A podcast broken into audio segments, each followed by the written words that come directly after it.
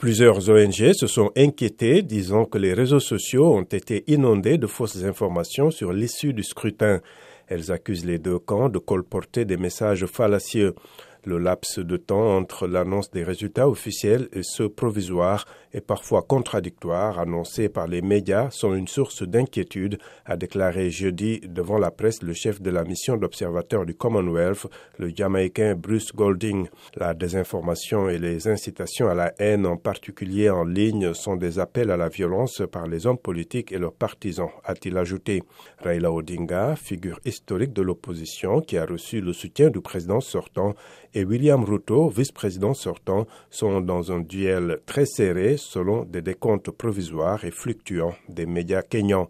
Tous les scrutins ont été contestés depuis 2002 au Kenya, donnant parfois lieu à des violences meurtrières, mais cette année, les deux candidats favoris à la présidence ont promis d'accepter les résultats.